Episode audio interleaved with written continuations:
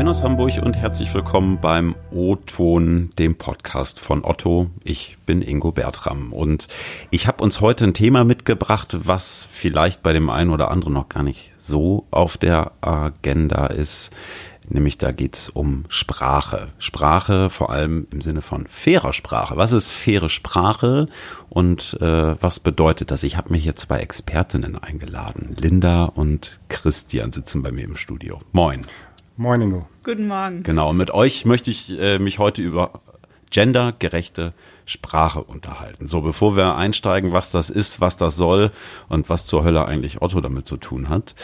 Ähm, Christian, Linda, ihr habt vielleicht schon mal reingehört. Ihr werdet jetzt erstmal gelöchert, was ihr so bestellt habt das letzte Mal, ne? Linda, schieß mal los. Was war deine letzte Online-Bestellung? Äh, tatsächlich äh, Socken zu Weihnachten. Also die das Bestellung, nicht. die Bestellung liegt schon ein bisschen weiter zurück. Äh, ja, aber seitdem äh, nicht mehr viel bestellt, aber die Socken waren ganz toll. Motivsocken? Ja, na klar, mit Punkten drauf und Glitzer. Punkte und Glitzer. Ja, genau. Also so wie Lametta. Genau, zu In Weihnachten. Sockenform. Toll.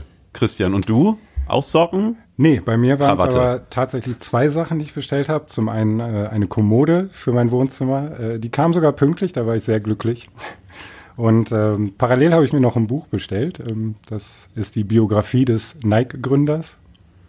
Phil Knight heißt er und das ist auch sehr spannend. Stehst du auf Turnschuhe? Unter anderem auch, aber auch auf Biografien. Auf Ah ja, okay. Turnschuhbiografie. Ja, schön. Ihr seid heute äh, zum Thema hier, was soll bloß dieses Gender-Sternchen? So, und äh, bevor wir thematisch einsteigen, Linda, erzähl doch mal, was machst denn du bei Otto und wie bist du eigentlich dazu gekommen, dich damit zu beschäftigen?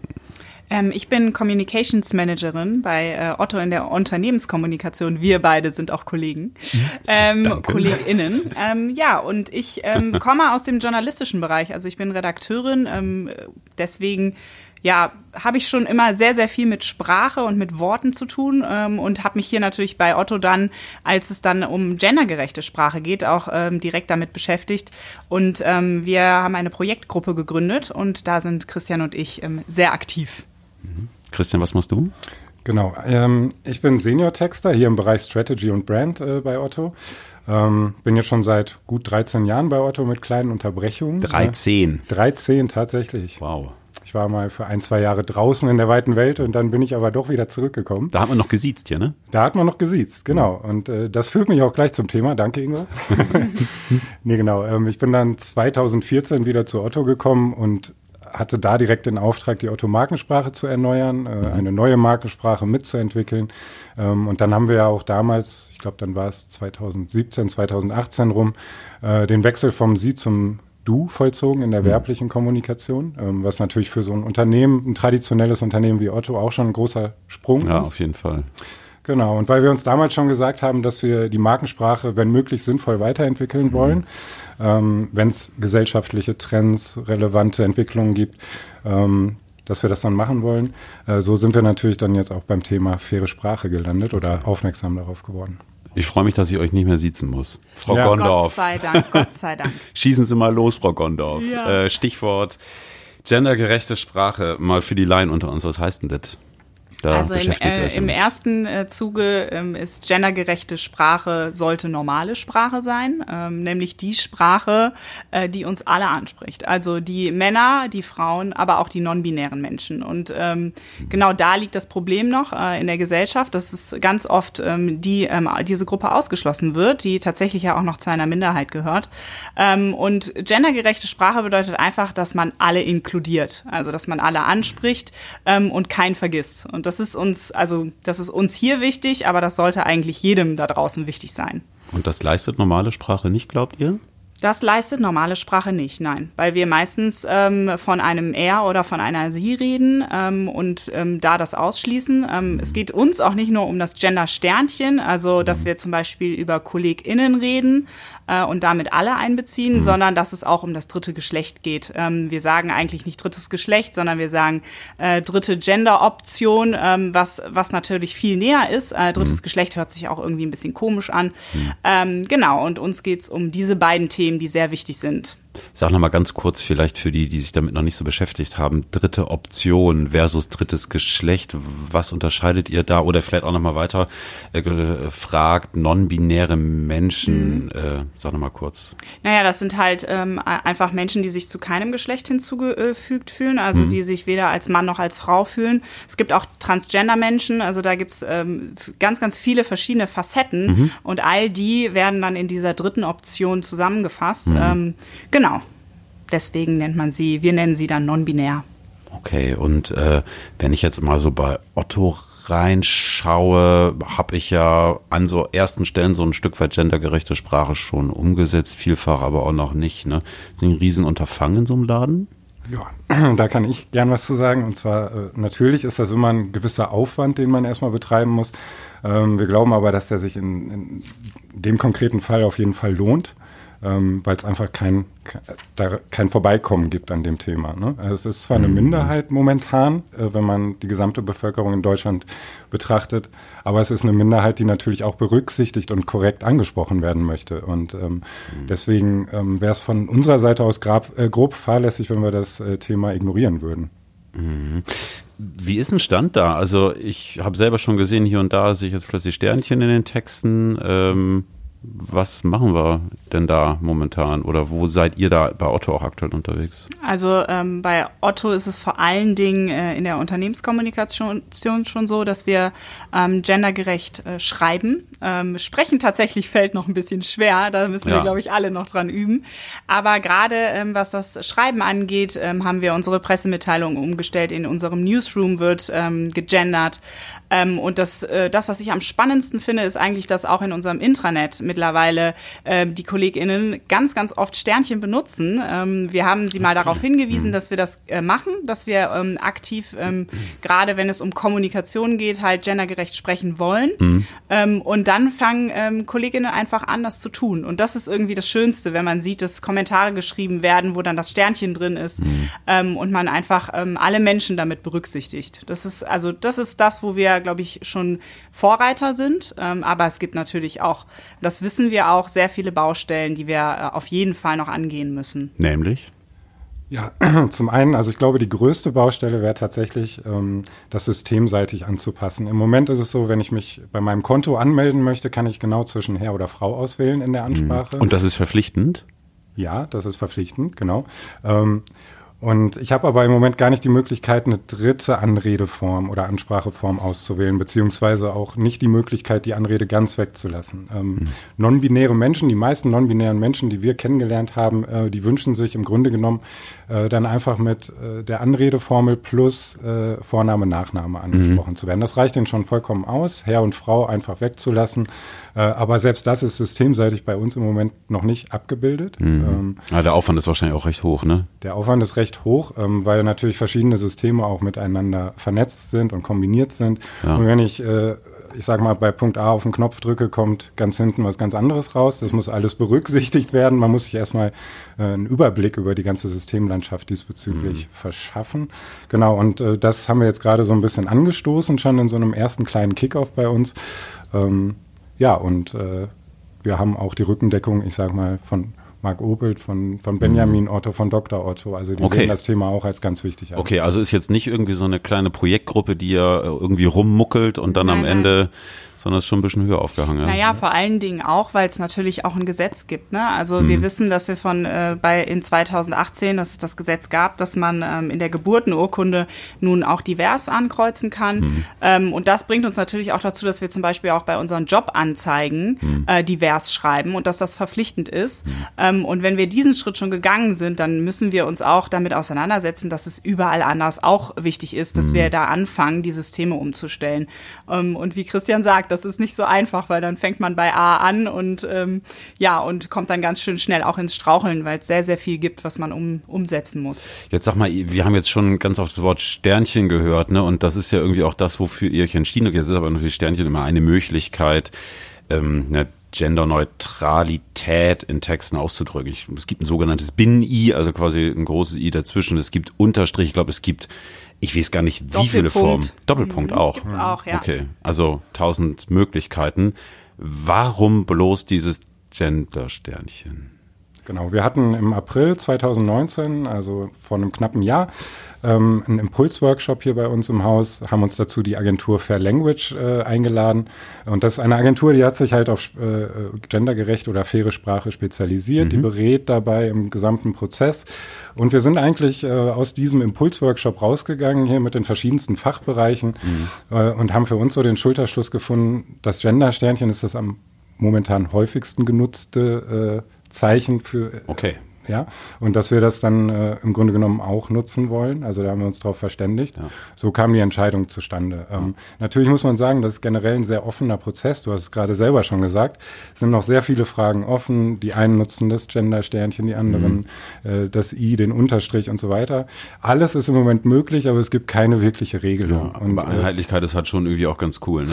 Also wenn das wäre natürlich wünschenswert, aber wir mussten uns jetzt auf eine Form entscheiden und haben halt für uns die, das Gender Sternchen ausgewählt. Ja, ich finde es ja allein schon spannend, dass es Agenturen für faire Sprache gibt. Ja, total. wäre das nicht was für dich? Oh, ich würde sofort machen. Ach, Aber das sind auch ganz tolle Menschen, die sich natürlich ähm, noch viel, ja. viel spezifischer damit auseinandersetzen. Ja. Ähm, und nochmal auf deine Frage. Also gerade so, die Stadt Lübeck hat sich für einen Doppelpunkt entschieden. Ähm, auch das wäre möglich gewesen. Mhm. Ähm, aber wir waren der Meinung, dass, dass, dass der Doppelpunkt halt eigentlich ja eine andere Funktion hat. Also mhm. ähm, der ist halt einem Zitat vorgestellt oder einer, einer ähm, wörtlichen Rede. Also das ist dann schon was anderes und für uns, ähm, wir glauben, dass der das Gender-Sternchen am wenigsten den Lesefluss beeinträchtigt. Mhm. Ähm, natürlich beeinträchtigt alles den Lesefluss. Ähm, wir glauben, dass man sich einfach nur daran gewöhnen muss, ähm, dass wenn man, man es ein paar Mal gelesen hat, ähm, auch überliest. Mhm. Genau, und deswegen haben wir uns jetzt erstmal dafür entschieden, auch weil äh, der Rechtschreibrat in Deutschland sich noch nicht entschieden hat. Okay. Und das ist die große Baustelle, ähm, genau, wo wir auch noch drauf warten, aber vielleicht auch Vorreiter sein können. Man gibt ja durchaus auch Gegenwind, ne? Also gerade wo du Lübeck sagst, ich äh, habe vor, ich weiß gar nicht, wann das war, vor ein paar Wochen, als er diese Diskussion hochkochte, ja durchaus viele kritische Kommentare auch gelesen. Also ich glaube, gendergerechte Sprache ist durchaus nicht ganz unumstritten, oder? Wie schätzt ihr das ein, so von eurem Bauchgefühl her? Ja, schon. Also es ist auf jeden Fall, ähm, es ist auf jeden Fall ein Thema, was, glaube ich, gerade in der Gesellschaft sehr hochkocht. Mhm. Ähm, natürlich, weil dann sich auch viele irgendwie noch nicht richtig abgeholt fühlen, weil sie mhm. denken, na, was soll ich, was, was soll jetzt plötzlich dieser Stern? Mhm. Ähm, es ist auch ganz oft so, dass äh, natürlich der Stern auch dazu führt, dass zum Beispiel blinde Menschen oder taube Menschen das nicht ganz wahrnehmen können. Mhm. Ähm, da gibt's auch noch keine Systeme. Das ist auch sehr, sehr, mhm. sehr kritisch und sehr schwierig. Aber man arbeitet da dran, oder? Äh, man arbeitet daran, auf jeden Fall, aber es ist natürlich trotzdem noch ein Prozess. Also ähm, wir, da würden wir jetzt auch lügen, wenn wir sagen, äh, dass wir da schon super weit sind äh, mhm. in der Gesellschaft. Ähm, aber wenn wir nicht darüber reden, dann schließen wir auch eine ganz große Gruppe aus. Und das mhm. ist, ähm, das ist eigentlich noch unfairer, wenn wir sagen, wir sprechen sie nicht an und wir machen weiter ein auf Mann und Frau, äh, wenn wir einfach wissen, dass es nicht so ist ähm, in der Vorbereitung für unser Gespräch ähm, habe ich mich auch mal so ein bisschen eingelesen in das ganze Thema gendergerechte Sprache und so weiter und bin unter anderem auch gestolpert über eine äh, Feministin mit dem Namen Luise Push. Äh, vorher ehrlich gesagt noch nie von gehört, aber man lernt nicht aus. Ja. Äh, auf jeden Fall hat die äh, gute Frau ähm, das Sternchen eher so ein Stück weit verteufelt, gesagt so, ja, sie unterstützt eigentlich eher dieses Binnen-I, weil, wie sie sagt, der Genderstern, die ich zitiere, sprachliche Unsichtbarkeit der Frau nicht abschaffe, sondern äh, eher symbolisiert, dass Frauen zweite Wahl sind. So, ja. ähm, wie seht denn ihr das? Ja, da kann ich ja als Frau was zu sagen. Mach mal.